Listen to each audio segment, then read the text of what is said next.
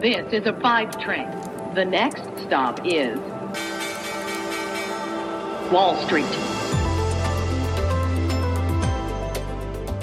Hallo nach Deutschland und herzlich willkommen zu Wall Street Daily, dem unabhängigen Podcast für Investoren. Ich bin Sophie Schimanski und zusammen schauen wir jetzt als erstes auf den Handelsmorgen äh, an diesem Freitag hier bei mir in New York. Die Aktien werden aktuell höher gehandelt und es sieht nach einem weiteren äh, Rekordtag an der Wall Street aus und nach einem positiven Abschluss äh, für die Woche. Eine Reihe von stärker als erwarteten Wirtschaftsdaten und Earnings tragen zu dieser Rallye momentan bei.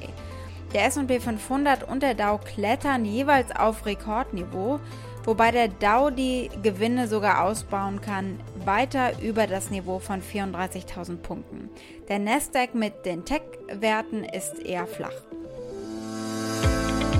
Herzlich willkommen zum Wochenausklang heute am Freitag. Die letzten Freitage gerne hochgepusht, gerade an der Wall Street. Der Dow hat die nächste runde Marke geknackt. Why are bond yields lower lately when economic reports continue to show some real strength? The combination of massive fiscal policy with massive monetary accommodation really is sparking historic expectations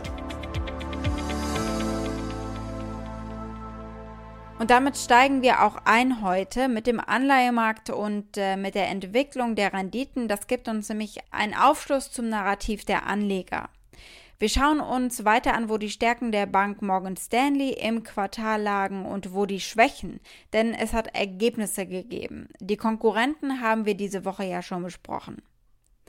Wir werfen einen Blick auf die Impfstofftrades und was Pfizer und Moderna zu Auffrischungsimpfungen sagen und was das für die Unternehmen am Ende bedeutet. Weiter geht's mit Ergebnissen von United Airlines und der neuen Zuversicht der Analysten, was die Fluglinien hier betrifft. Die Aktie des Tages ist ein deutsches Unternehmen, das sich auch aus der Krise kämpft, offenbar sehr erfolgreich Daimler. Soweit die wichtigsten Themen der heutigen Ausgabe. Als Pioneer hört ihr die kompletten Folgen auf unserer Website thepioneer.de und in den gängigen Podcast-Apps. Wenn ihr noch kein Pioneer seid, könnt ihr euch auf unserer Seite anmelden.